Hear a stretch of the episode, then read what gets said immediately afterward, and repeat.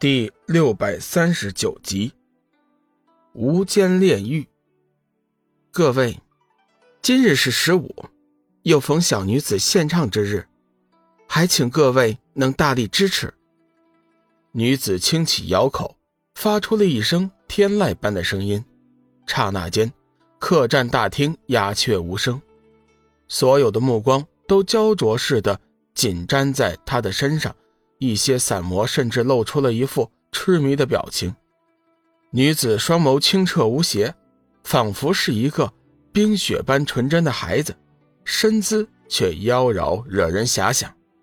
她环视四周，一圈嘴角露出一丝笑意，似乎是很满意众人的表现。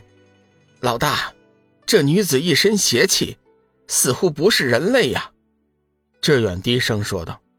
龙宇轻轻的点了点头，说：“不错，这女子真身是九尾灵狐，一身修为已经接近了八转，小心她的媚功。老大放心，我可是佛门中人，空即是色，色即是空。她即便是脱光了站在我面前，我也不会动心的。”木台之上早有丫鬟拿来了乐器玉案，女子端坐于玉案之后，随即。拨弄琴弦，美妙的音符顿时如山泉流水，轻柔悦耳，婉转悠扬，令人闻之沉心尽喜，烦忧俱忘。龙宇虽然不通音律，但是也被这天籁之音弄得是悚然动容，心神俱醉，折服不已。客栈中的散魔散妖也都是心旷神怡，一副惬意的样子。有古怪，封闭听力。龙宇心生警觉，急忙出声提醒志远。两人随即封闭了听力。可是奇怪的是，即便是封闭了听力，两人仍旧还能够听到琴声。一曲既罢，掌声雷动。过了片刻，琴声又起，大厅重转寂静。这女子的琴声能直接影响到元神，她绝非一般的九尾灵狐。龙宇生怕再待下去会出事儿。急忙拉住志远离开。女子眼见有人离开，微微吃惊，神情之间有些难以置信。你们去弄清楚那两个人的来历。女子回过头去，对身边的两位丫鬟嘱咐。丫鬟得令后，急忙离开木台，前去探查龙宇一行人的来历。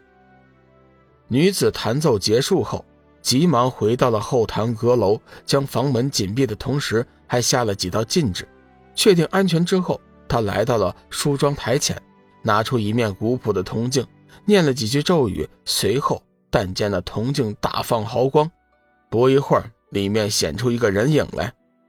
九尾狐不是告诉过你，没事，不要轻易打扰我吗？铜镜中的人影语气中略带一些不满。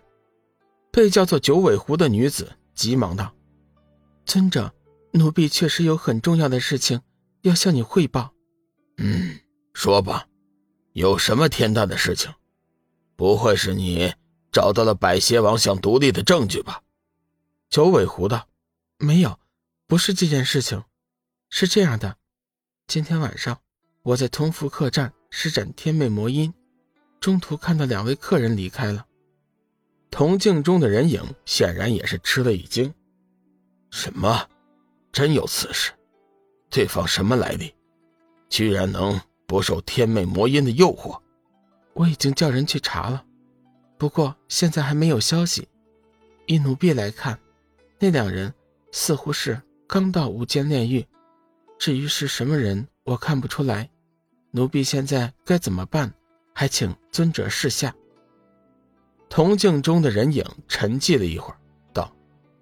你先不要去招惹那两个人，尽快弄清楚他们的来历，以及前来暗黑天的目的。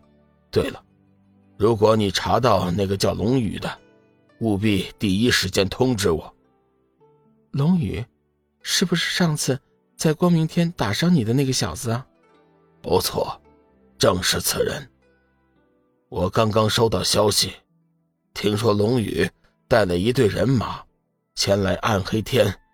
来意我尚未探明，如果你所见到的人是龙宇，记得一定不能和他发生冲突。九尾狐正色道：“尊者放心，我会小心的。我要你收集的证据现在怎么样了？”九尾狐皱眉道：“回禀尊者，目前为止，我尚未找到那百邪王想独立造反的证据。这件事情会不会另有隐情啊？”铜镜中的人影道：“你先不要放弃，继续查。消息是傲天透露的。如果说百邪王没有问题，很可能就是傲天在从中搞鬼。你一定要注意隐藏自己的身份。适当的时候，我会亲自前往无间炼狱。”接下来的几天，龙宇已经基本弄清楚了无间炼狱的情况。百邪王。最近被修罗魔女叫来城中，暂时由百邪王的三大魔王统治。比起百邪王在的时候，略显得有些紊乱。光是这随意买卖女性的规定，就惹出了许多的乱子。先前无间炼狱也能自由的买卖女子，但是仅仅限于无间炼狱的土著那些没有灵缘的普通人。但是百邪王不在的这段时间里。三大魔王干脆就放宽了条件，凡是女性，不管是人是魔还是妖，一律都能买卖。如此一来，几大势力强大的女性修罗门派便不满了，多次联合起来和三大魔王交涉，希望他们能尽快的恢复以前的规定。三大魔王手下有十万魔兵，压根就不在乎他们的抗议。甚至是在私下里掳了他们的门下弟子进行交易买卖，换取金币和丹药。三大魔王各有一子，这段时间更是骄横跋扈，除了三大魔王，将谁也不放在眼里，狂妄至极。他们甚至在大庭广众之下就能够做出连畜生都不如的恶事。总之，无间炼狱已经陷入了。混乱之中。